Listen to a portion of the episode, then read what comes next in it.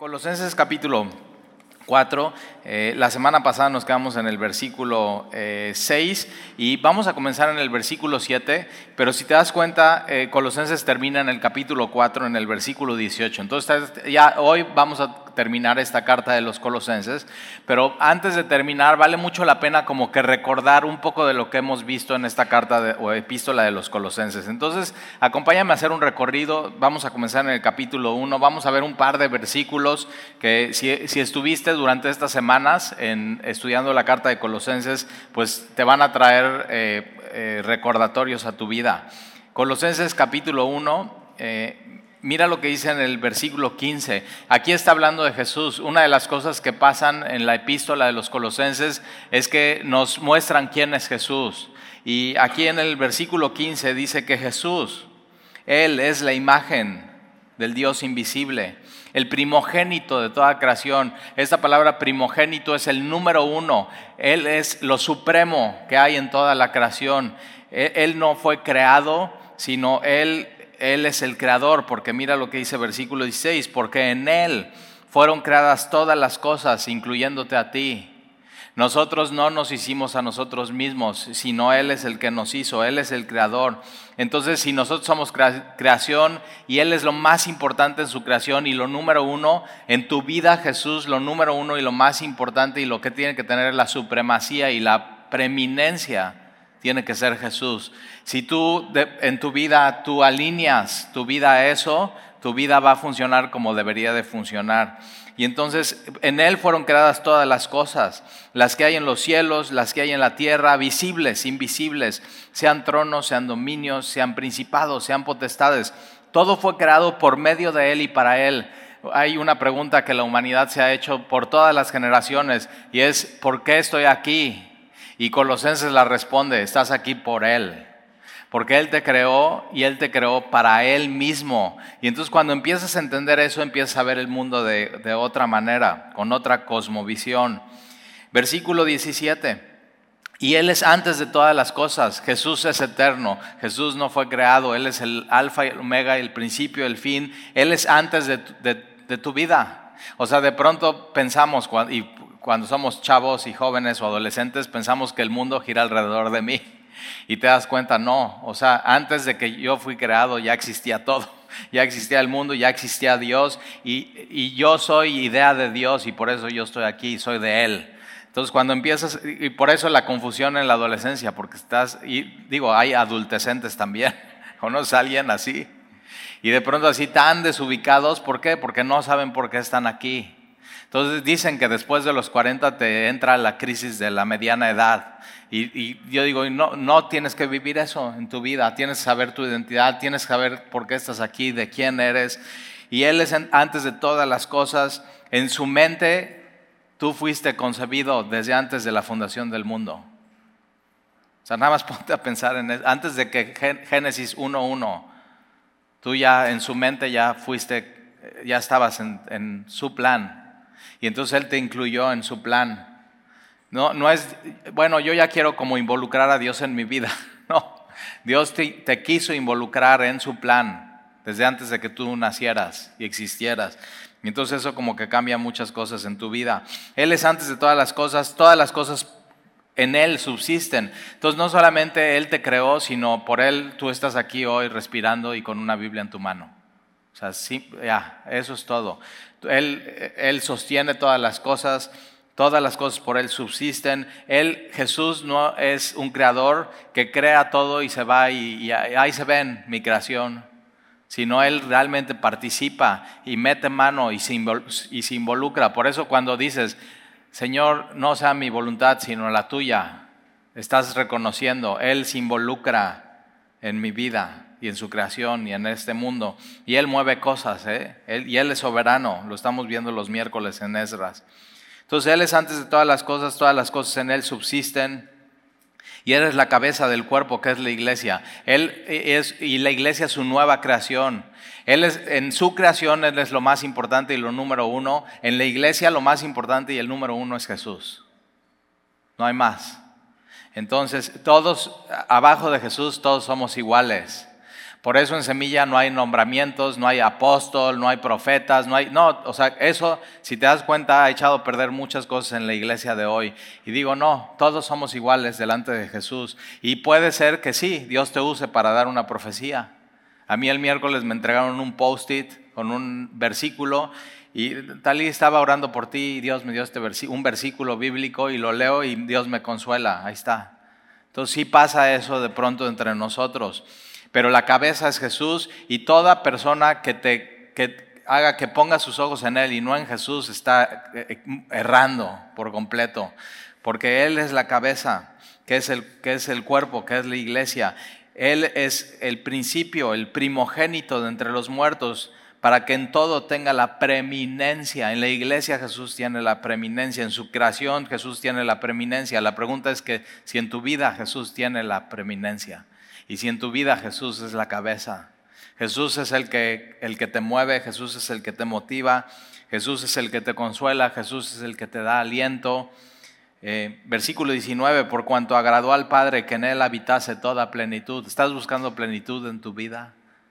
no está en una actividad, no está en es que hay gente que dice, es que yo ya me, como que me quiero cambiar de ciudad porque como que no me siento bien aquí, como pensando que cambiándose de ciudad ya va a estar pleno y completo. Yo digo, no, porque si esa ciudad está muy bonita y muy plena, llegas tú y la echas a perder. o sea, la verdad. Pero es eso, no, el Espíritu de Dios no está más en otra ciudad. Y acuérdate, es Cristo en nosotros la esperanza de gloria. Entonces, por más que te muevas, eso no va a resolver tu asunto de espiritualidad y plenitud en tu vida. Dios te creó con un vacío que una ciudad, que un lugar, que un trabajo, que una relación, que dinero, que proyectos. Eso no lo puede cubrir, sino solamente una persona. Y esa persona es Jesús. Porque cuanto agradó al Padre que en él habitase toda la plenitud, Toda la plenitud de la, deidad está en Jesús, todos los atributos. Por eso Jesús dice, si me has visto a mí, has visto al Padre. Así ya, no hay, no hay más. Y quita toda duda de quién es Jesús. Versículo 20. Y por medio de él reconciliar consigo todas las cosas. Entonces mira, Él es el creador, Él es el sustentador, Él es la cabeza de la iglesia y Él no solamente es eso, sino Él vino a reconciliarnos a nosotros con el Padre. Él es el Salvador de este mundo. Él vino, intervino en este mundo y nos reconcilió con, Dios.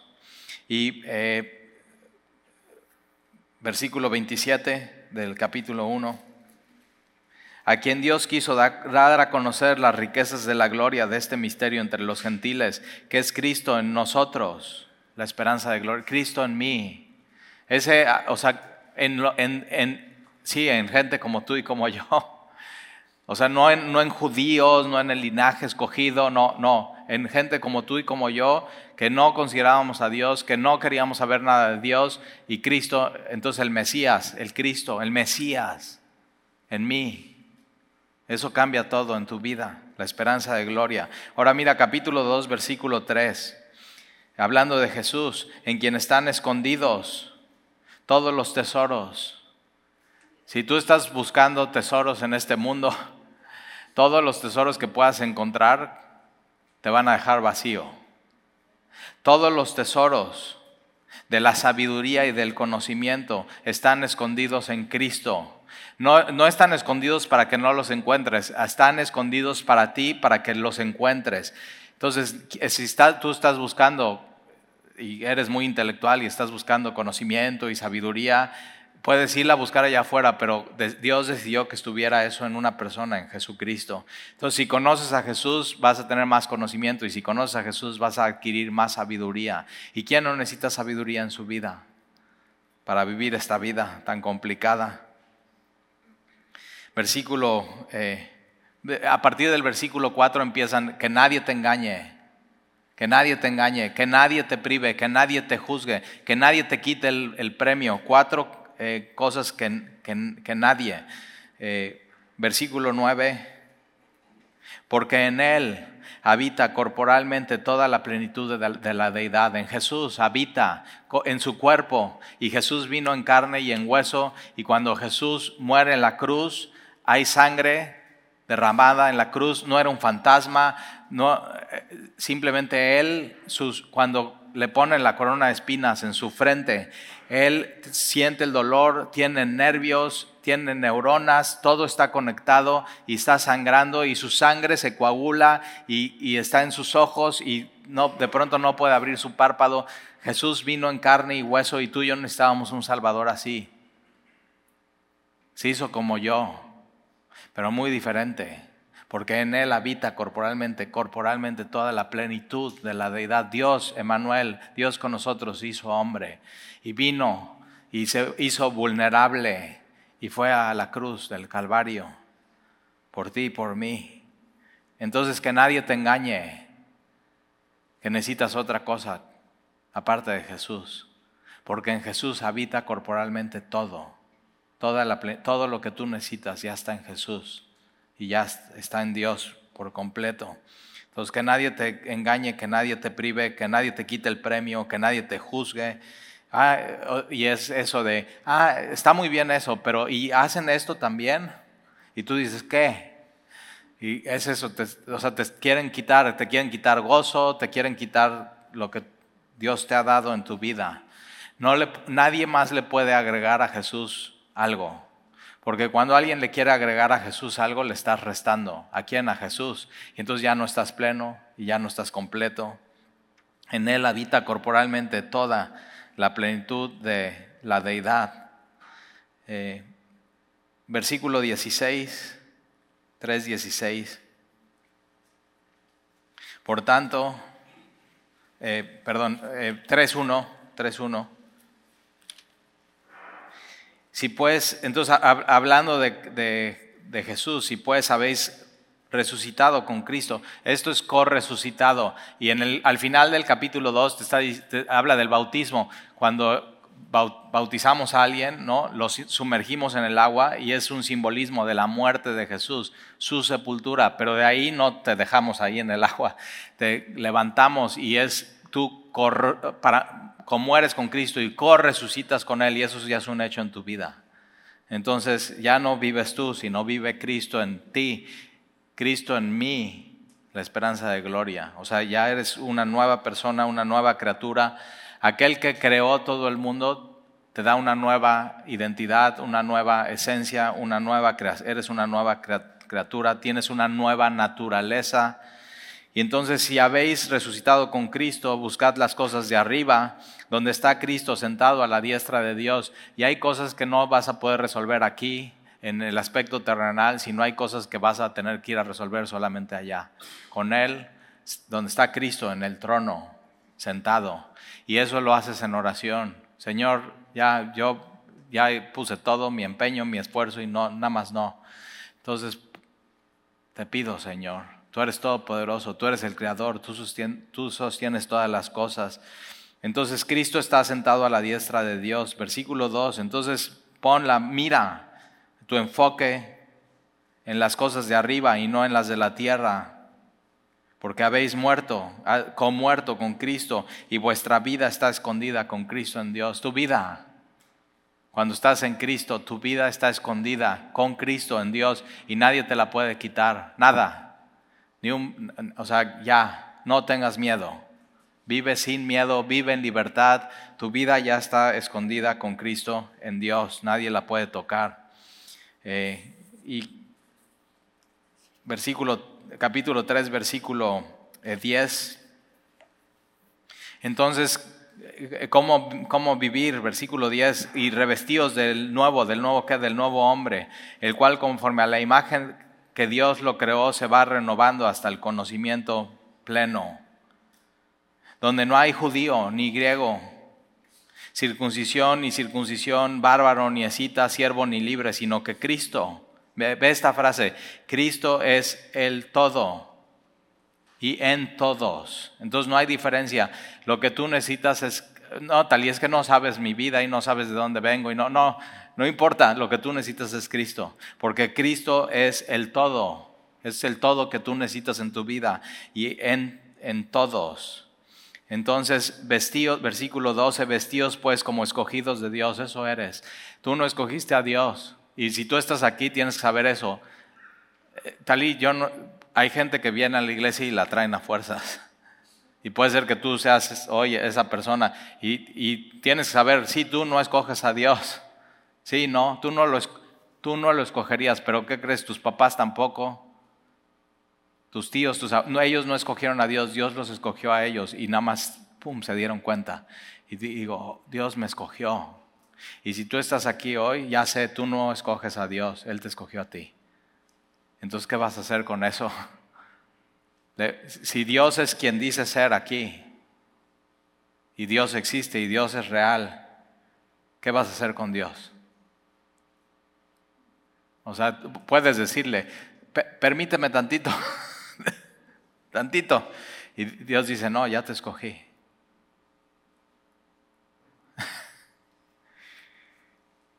Tú puedes no hacerle caso a tus papás. Y sí, chancla, cinturón, pero a Dios. ¿Vas a dejar esperando a Dios? Entonces, ¿quiénes somos? Somos escogidos de Dios, somos santos. Y no, las, no santos en la idea que tenemos de, ah, los santos, no, es, somos apartados para Dios. Él te escogió y no solamente te escogió, sino dice, ven, eres mío ahora. ¿Quién, o sea, y sabiendo cómo eres, y sabiendo que tú no lo escogerías a Él, Él sí te escoge a ti. ¿Quién como Dios así? ¿Qué libro religioso enseña estas cosas sobre la gracia y el amor de Dios? Entonces, vestidos como escogidos, santos y amados. Dios te ama aunque tú no a Él. Y eso tiene que cambiar algo en tu corazón.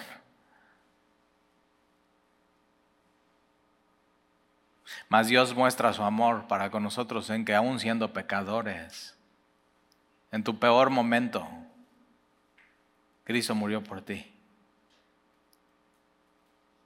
Entonces, vestidos como escogidos, de Dios santos y amados, de entrañable misericordia, de benignidad, de humildad, de mansedumbre, de paciencia, soportándonos unos a otros y perdonándonos unos a otros si alguno tuviera queja contra otro. De manera que Cristo os perdonó, así también hacedlo vosotros. Y es eso, si Cristo mora en mí, pero no solamente en mí, sino en nosotros, ¿cómo se ve una vida así? En comunidad soportándonos unos a otros, amándonos unos a otros, perdonándonos unos a otros. Y versículo 14, y sobre todas estas cosas vestidos de amor, que es el vínculo perfecto. Y tú puedes estar aquí y decir, Talí, yo no amo a Dios. Y se vale. O sea, tú puedes decir, si eso es lo que está pasando en tu vida y en tu corazón, no amo a Dios amo a Dios, no, no amo su palabra, no, no quiero venir a la iglesia, no amo a Dios. Ok, pero ve, o sea, ve, lo que Dios está, te está diciendo y cómo te está hablando y cómo está razonando contigo. O sea, todos tus razonamientos y todo Dios, tus argumentos, Dios tiene una respuesta para eso. Y si no amas a Dios, tienes que por, por lo menos darle una oportunidad y decirle, Señor, a ver, no te amo, pero ayúdame a amarte a ver si todo esto es cierto. Cámbiame, cambia mi vida. Y si no amas a Dios, empieza a actuar como si amaras a Dios. Y Él, él ve eso, Él ve esa iniciativa que tú pones, tu, deseo, aunque no lo amas. Y de, de pronto, ¿qué empieza a pasar? Él te da la gracia y el amor para que tú lo empieces a amar a Él de regreso. Y ama lo que Dios ama, porque mira lo que dice el versículo 16, la palabra de Cristo mora en abundancia. Entonces, ¿cómo, cómo, cómo sé que amo a Dios o no amo a Dios? Bueno, la palabra de Cristo tiene que abundar en abundancia y tienes que amar la palabra de Dios porque es, Cristo mismo hablando a tu vida y a tu corazón. Y tú con lo que amas pasas tiempo y te interesa, y eso es el amor, es una relación. Es como cuando dices, no, a mí no me gusta el, mole, o sea, me choca desde chiquito. pero de pronto, y yo conozco gente así, o sea, me chocaba y de pronto me empezó a gustar. ¿Por qué? Pues porque me daban siempre. y entonces ya, y es eso. ¿Por qué no le das una chance a Dios y empiezas que la palabra de Dios more en abundancia en tu corazón y veas cómo eso Dios transforma tu corazón? Le has dado chance a otras cosas, ¿verdad? En tu vida. Dices, a ver si esto, a ver si esto. Pero ¿qué tal si le das chance a Dios? Versículo 17, y todo lo que hacéis, sea de palabra o de hecho, hacerlo todo en el nombre del Señor Jesús. Todo lo que haces, todo. Dando gracias, es eh, agradecimiento por todo, por las pruebas, por lo que Dios te da, por todo, por medio de Él. Y, y ya sabes, lo que vimos la semana pasada, 18, 19, 20, 21, 22 y del capítulo 4, versículo 1, casadas, maridos, hijos, padres, siervos, amos, instrucciones muy precisas de cómo se ve una vida transformada y cambiada. Pero versículo 2 del capítulo 4, perseverar en la oración, necesitas orar, porque como un, cómo un esposo va a amar a su esposa como Cristo amó a la iglesia. O sea, ¿qué, ¿cómo? ¿Cómo un papá puede animar a su hijo y no desanimarlo. ¿Cómo un hijo puede obedecer a un papá? Yo a veces digo, pobres de mis hijos. Yo soy de ideas firmas, así, y, necesitan gracia, y necesitan amor, y necesitan... Y tú y yo necesitamos eso en nuestro matrimonio, depender de Dios, en la educación de nuestros hijos, depender de Dios, en nuestros trabajos, como empleados o como jefes, tú y yo necesitamos perseverar en la oración, velando con ella en acción de gracias. Ahora sí, vamos al versículo 7, pero ya te acordaste un poco de lo que hemos visto que es importante en toda la carta de los Colosenses, Colosenses 4, 7. Todo lo que a mí se refiere os lo hará saber Tíquico. Tíquico entonces va a llevar la carta, no solamente la carta a los Colosenses, lleva la carta a los Efesios y lleva a la, la carta de Filemón y lleva otra carta a la Odisea, pero la carta de la Odisea no está, está, se perdió, no está en la Biblia. O sea, como que no, no se encontró y no se decidió no poner aquí. Y, pero sí tienes una carta a la Odisea y puedes imaginarte qué pasó con ellos en Apocalipsis. Ah, la, carta de Jesús a los de la, Odisea, te lo dejo de tarea y, y léelo. Eh, y entonces todo lo que a mí se refiere os lo hará saber Tíquico, y como que dice cosas de cada una de las personas. Vamos a ver más de 12 nombres en los últimos versículos del capítulo 4. Y dice, Tíquico es un amado hermano y fiel ministro y consiervo en el Señor. Ahora, si tu nombre eh, estuviera en una epístola, ¿qué diría de ti? Dice Stalin, no diría nada porque ni me conocen aquí.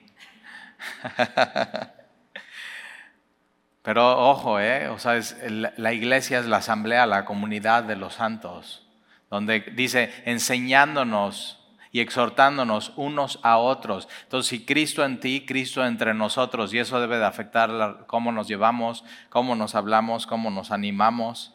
¿Y qué crees? Eso no se puede de manera virtual.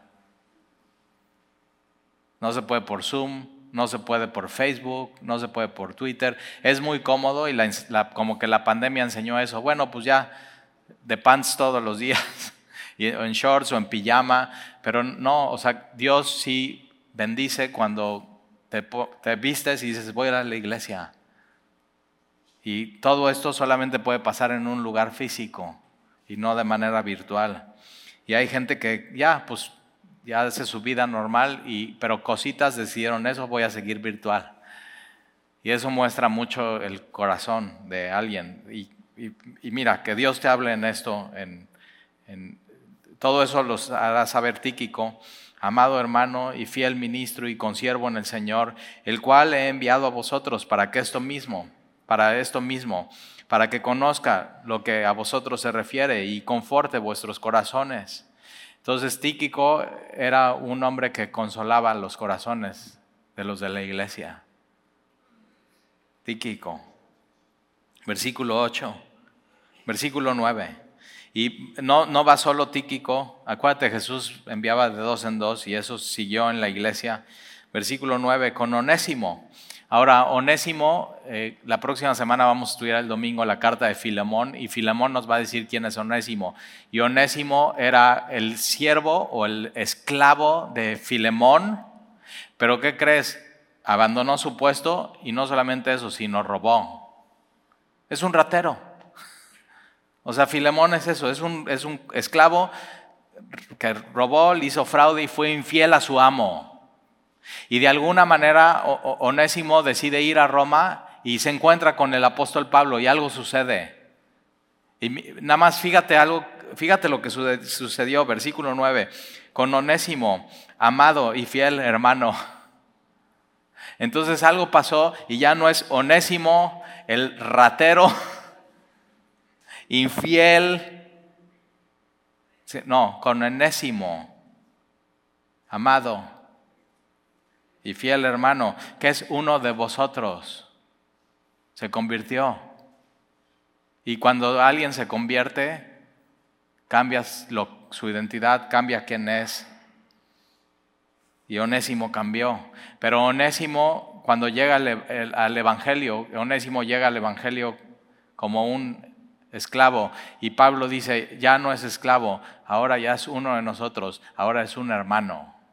¿Te acuerdas? Lo vimos la semana pasada. En, la iglesia primitiva estaba viviendo realmente lo que creían, el Evangelio.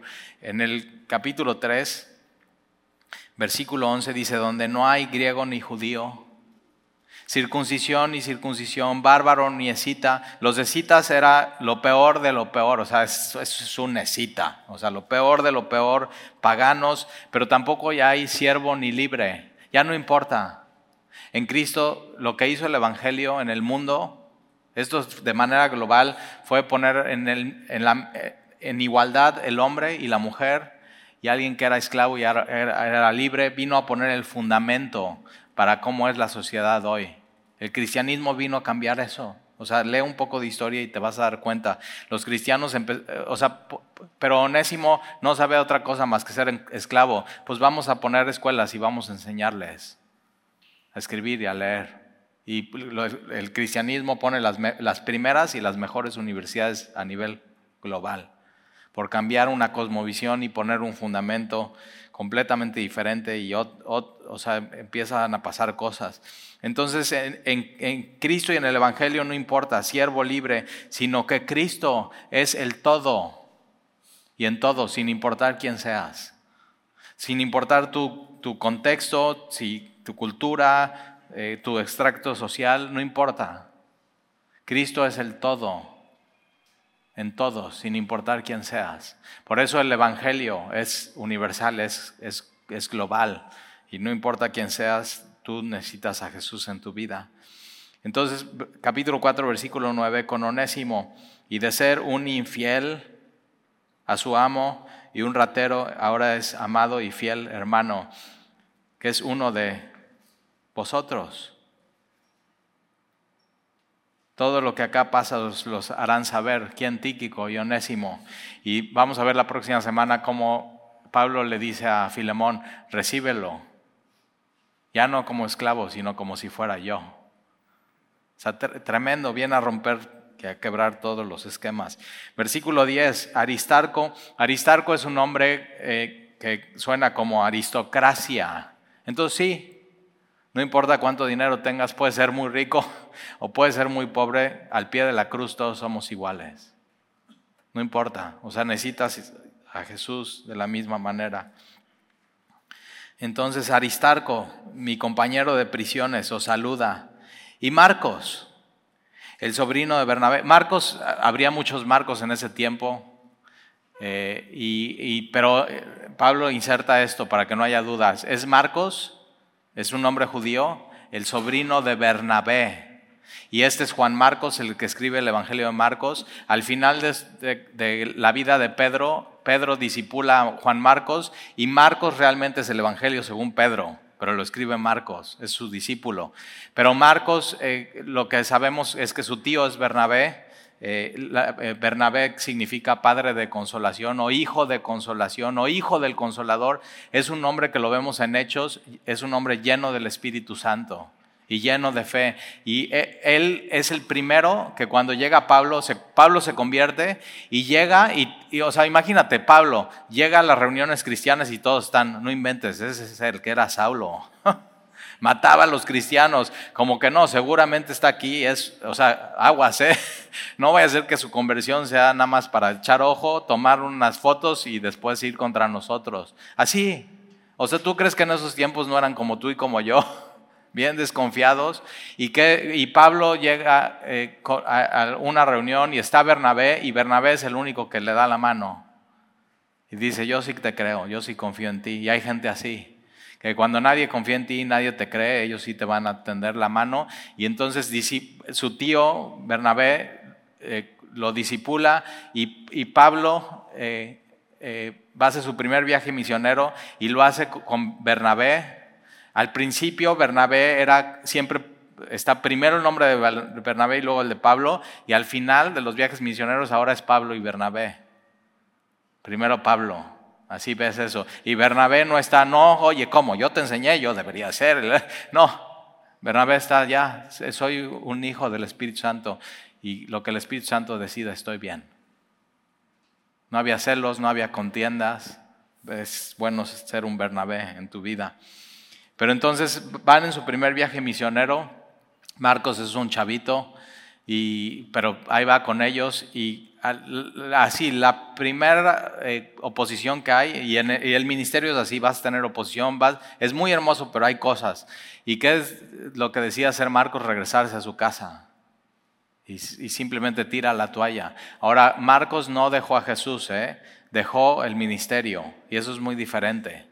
Pero es un chavo que, que te das cuenta, empezó, empezó mal porque falló, le falló a Dios y falló en su ministerio, pero terminó bien, porque aquí le dice, está con Pablo y está diciendo Pablo, y le saluda a Marcos, el sobrino de Bernabé.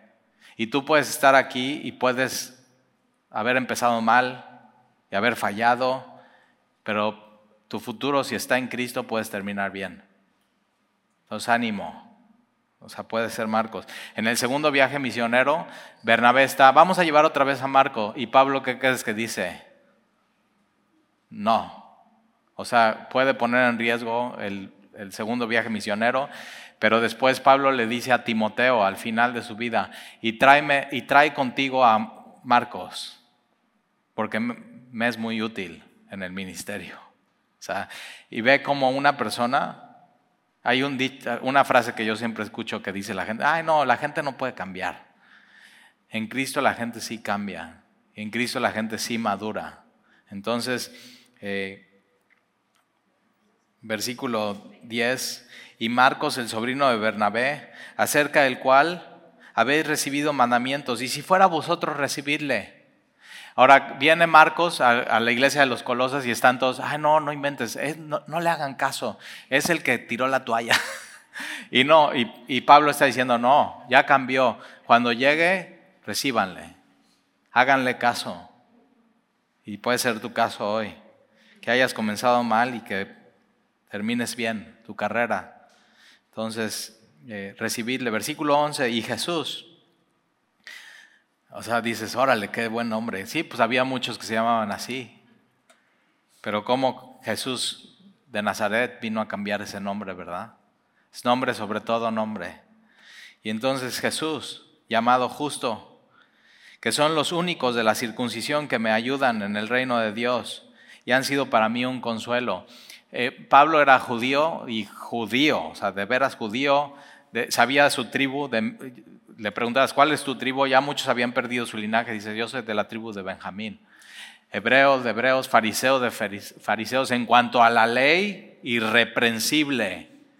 Pero entonces Dios dice, ok, tú eres eso, ese es tu currículum, te voy a enviar con los gentiles. él amaba a su pueblo y tenía celo de su pueblo y él quisiera ir a su pueblo y dice Dios, no, tú vas aquí con los gentiles, donde más trabajo te va a costar, pero donde más vas a depender de mí, Pablo. Y lo, así, lo envía. Y entonces, que tenga dos judíos que decidieron recibir a Jesús, que estén con él, a Marcos y a Jesús llamado el justo, para él es mucho consuelo. Y si has tenido familia así que dices, no, pues nada más yo soy el primer cristiano en mi, en mi familia, y de pronto uno se convierte y dices, órale, es de mucho consuelo eso en tu vida. Entonces sigue orando por ellos y sé como Pablo celoso por tu familia, pero igual Dios no te está mandando a tu familia. Igual te está que quiere usar en otros lados, entonces hazle caso a Dios en tu vida. Eh, versículo 12, os saluda Epafras. Epafras era de, de, Colosas, el cual es uno de vosotros, siervo de Cristo, siempre rogando encarecidamente por vosotros en sus oraciones, para que estéis firmes, perfectos y completos en todo lo que Dios quiere. Epafras es, Pablo no conoce Colosas, Iriápolis ni la Odisea. Él no ha pisado ahí. ¿Cómo empezaron estas iglesias? Con Epafras en Éfeso escuchando a Pablo y él así, sin tener nada, cero escuela de ministerio, nada, escucha el Evangelio, regresa a, estas ciudades, empieza a compartir el Evangelio y nace una iglesia en Colosas. Nace una iglesia en la Odisea, nace una iglesia en Iriápolis. Y Epafas está viendo y conoce la iglesia y de pronto ve cómo estos falsos maestros están metiendo a la iglesia y traen sus ideas y sus ideas son muy fuertes y como que la iglesia de los colosenses está firme, pero dice, o sea, tengo miedo que flaqueen. Y va con, Epafras va con, a Roma con Pablo a, la cárcel y dice, oye, está pasando esto, necesitas escribir una carta. Y es la carta que tienes en tus manos. Por eso nadie te engañe, nadie te juzgue, nadie te prive del premio, que es Jesús. O sea, termina bien tu carrera, no te muevas. Y entonces Epafras es este hombre que ama a las iglesias y dice, siempre está orando por ellos en sus oraciones para que estén firmes. Pablo eso les dice en su carta, no te dejes engañar, estate firme en lo que crees, en el Evangelio. Va a haber gente con ideas y corrientes y así firme. No te muevas de Jesús. En Él está toda la plenitud de la deidad. Cuando llegue alguien y te diga eso, ah, sí, está muy bien eso Jesús, pero conoces esto aparte de Jesús y te quiera mover de eso, no te muevas. Firme. Entonces, la oración de Epafras por los colosenses es que estén firmes, perfectos. Esta palabra perfectos, completos. Que se sepan completos. Y ya estás completo en Jesús y completo en todo lo que Dios quiere. Versículo 13. Porque de Él doy testimonio de que tiene gran solicitud, gran celo por vosotros y por los que están en la Odisea y los que están en Iriápolis. Os saluda Lucas, el médico amado Lucas es quien escribió el Evangelio de Lucas y el, libro de Hechos. Entonces él, era un hombre que pues, no era judío, no conocía a Dios. De pronto lo contratan para escribir estas cosas y en una entrevista con Pablo se convierte al Señor y ya no nada más escribe estas cosas, sino va con ellos y se hace uno más de ellos. Y no solamente era un documentaba la historia, sino era un médico, era un doctor. Y dice Lucas, el médico y ve esto, el médico amado.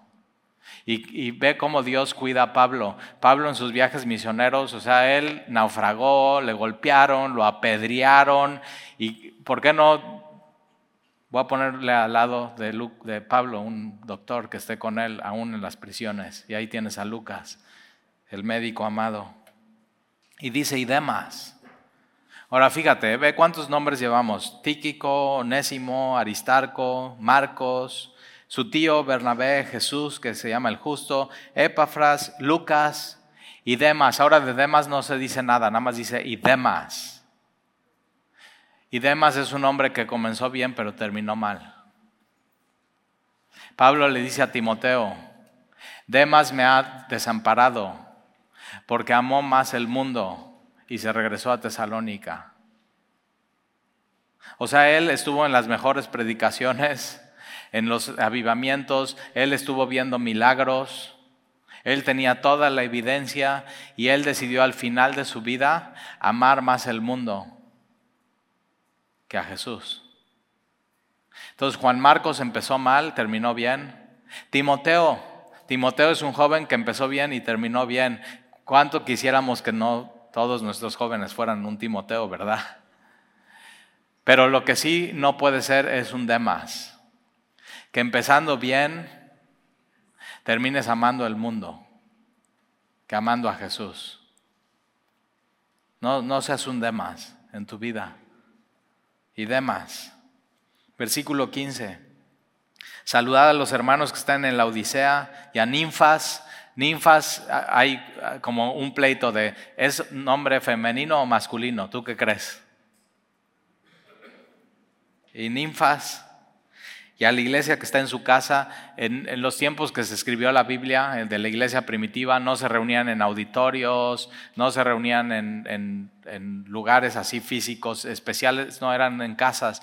Quien tenía una casa grande abría su casa y ahí era la reunión, porque la iglesia no es un edificio, la iglesia es todos los santos que venimos a adorar a Dios y estamos en medio de su palabra y que nos amamos unos a otros y nos animamos y nos exhortamos y Cristo en mí y Cristo en nosotros la esperanza de gloria. Eso era. Entonces Ninfas tenía en su casa una, eh, una reunión. Versículo 16, cuando esta carta se haya leído entre vosotros, entonces ¿qué hacían con estas cartas? Se leían, como lo estamos haciendo aquí. Y no solamente una vez, sino se leían una y otra vez. Tenían autoridad apostólica, o sea, habla mucho de cómo ser iglesia, de cómo ser cristiano, de quién es nuestro Dios, de quién es Jesús.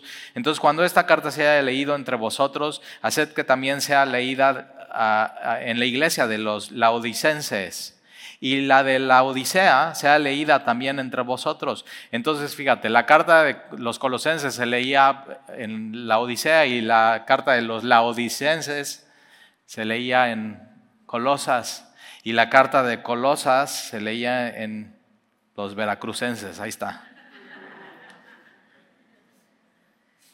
Y, de pronto nos encontramos haciendo lo mismo que ellos, ¿verdad? Entonces dices, Talí, es que no sé si esta es la iglesia que yo deba estar. Digo, si tú ves que tu iglesia está haciendo lo que ellos hacían, estás bien. Estás seguro. Entonces, que nadie te mueva, que nadie te prive. Ya estás firme, ya estás completo, no necesitas nada. Ya tienes todo si estás en Jesús. Y, fíjate, y así empezó la Biblia el canon de la Biblia. Es muy interesante estudiar eso. Eh, o sea, cómo decidieron qué libros poner en el Antiguo Testamento. Bueno, en los tiempos de Jesús, los judíos ya tenían un canon, o sea, cuáles libros van a estar ahí. ¿Qué hizo la iglesia cristiana? Adoptó esos mismos libros, ya, no hay más, no hay, no hay, no hay confusión, no hay contienda, nada. Esos son, y son los que tiene tu Reina Valera 1960, esos libros en el Antiguo Testamento. ¿Y cómo saber cuáles en el Nuevo Testamento? Los que de por sí la iglesia cristiana del primer siglo usaban y consideraban autoridad y que eran de los apóstoles y que era historia real y, fidedigna. Entonces, simplemente es eso, es ¿qué, qué usaba la iglesia cristiana primitiva como la Biblia es esto y de pronto ya hicieron el canon, se cerró el canon y no se agrega nada, 66 libros en tu Biblia, ni más ni menos.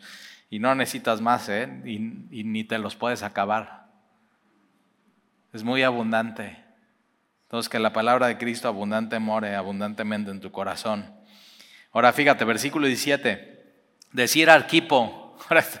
Este versículo me da mucha risa porque esta carta se tiene que leer como estamos leyendo la carta y Arquipo es de Colosas y Arquipo es, entonces imagínate, el domingo eh, nos vamos a reunir para leer una carta que, que, mandó el apóstol Pablo.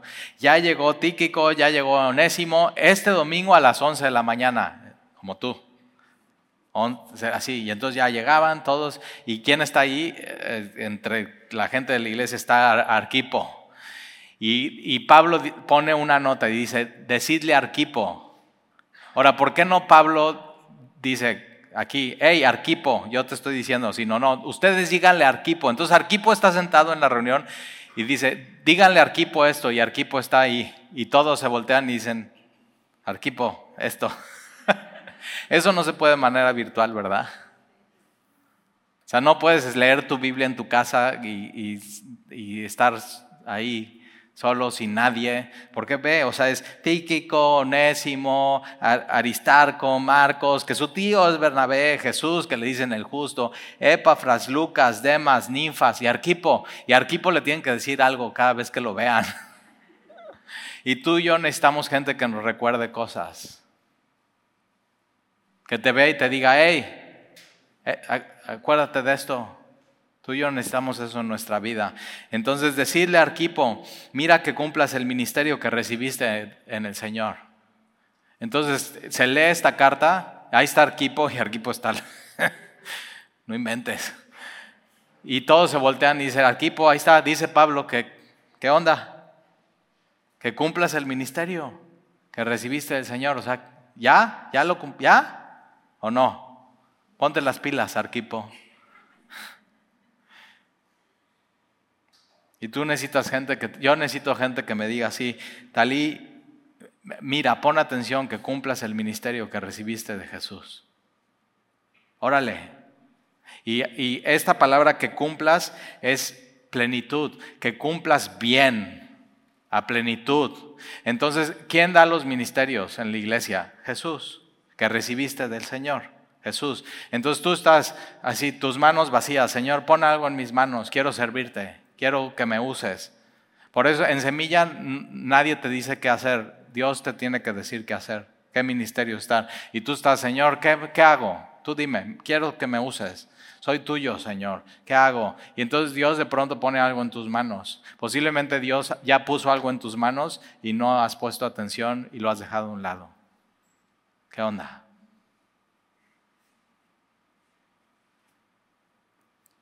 Y por eso le dice, díganle a Arquipo que, que lo haga bien, anímenle. Y entonces lo que Dios puso en tus manos, así, ¿Qué has hecho con eso? Lo que Dios te ha pedido. Lo que tú, tú recibiste de, de Jesús. Cuida eso. No lo desatiendas. Dios te lo encargó. Entonces, Arquipo, dice Pablo que sí ya. ¿O qué estás esperando? No, pues nada más que pase la pandemia. o sea, siempre, siempre va a haber algo. ¿Qué estás esperando? Dios lo puso en tus manos. ¿Qué vas a hacer con él? ¿Qué estás esperando? Dios te lo encargó, Arquipo. Entonces, cada vez que ven a Arquipo, ¿qué onda? Dice, ¿ya? ¿Te pusiste las pilas o no? y yo necesito gente así que me, que me conozca, me esté viendo y que cuando no esté cumpliendo bien a plenitud mi ministerio me diga, ¿qué onda? ¿Qué onda? Ponte las pilas, hazlo bien. Es para el Señor. Y eso no se puede virtual, ¿verdad? Se puede en una comunidad y te tienen que conocer. Versículo 18. La salutación de mi propia mano de Pablo. Eh, Pablo no está escribiendo esta epístola, sino alguien, un escriba, está escribiendo la epístola. Y, pero entonces dice, espérame, pásamela, déjame escribir esto. Y dice, la salutación de mi mano y pone ¿Cómo hubiera sido la firma de Pablo? Pablo, para que no haya duda, es auténtica esta carta. Es. Quiere decir que había cartas no auténticas, ¿eh? que estaban circulando por ahí. Cuidado, que nadie te engañe, que nadie te prive del premio. Entonces, la salutación de mi propia mano de Pablo. Entonces, ¿cuántos nombres vemos? Tíquico, Enésimo, Aristarco, Marcos, Jesús, Epafras, Lucas, Demas, Ninfas, Arquipo. Y Pablo, ¿te das cuenta? Somos una comunidad. Cristo en mí, Cristo en nosotros. La esperanza de gloria. La salutación de mi propia mano, Pablo. Acordaos de mis prisiones. Y mira cómo, o sea, ve la manera con la que termina Pablo su, la carta a los colosenses. No hay una mejor manera porque la carta a los colosenses se trata de esto y dice la gracia. La gracia. Y tú y yo necesitamos eso en nuestra vida. La necesitamos todos los días. No importa quién seas, no importa tu contexto, no importa de dónde vengas. Tú lo que necesitas en tu vida es la gracia que viene del Señor Jesucristo, su regalo, su don, que no te mereces, pero Él te lo quiere extender. La gracia sea con vosotros. Fíjate cómo no dice la gracia sea contigo, sino la gracia de Dios cómo es derramada en comunidad. Por eso tantos nombres. La gracia de Dios es con nosotros, cuando estamos juntos, cuando nos animamos, cuando hay un arquipo y dice, ¿qué onda? O sea, Dios puso esto en tus manos, pues órale, dale, ponte las pilas, hazlo Si lo vas a hacer, hazlo bien. Y así, y ahí estamos todos. Y la gracia sea con vosotros, la gracia sea con nosotros. Que la gracia del Señor Jesucristo contigo. Eso es lo que necesitas en tu vida. Amén. Señor, gracias te damos por tu palabra. Gracias por terminar eh, una epístola más donde esta epístola se, se leía en Colosas, en Iriápolis, en la Odisea y en todas las iglesias, Señor. Y se ha leído en todas las iglesias en el mundo entero. Y hoy la leemos aquí, Señor, en Veracruz.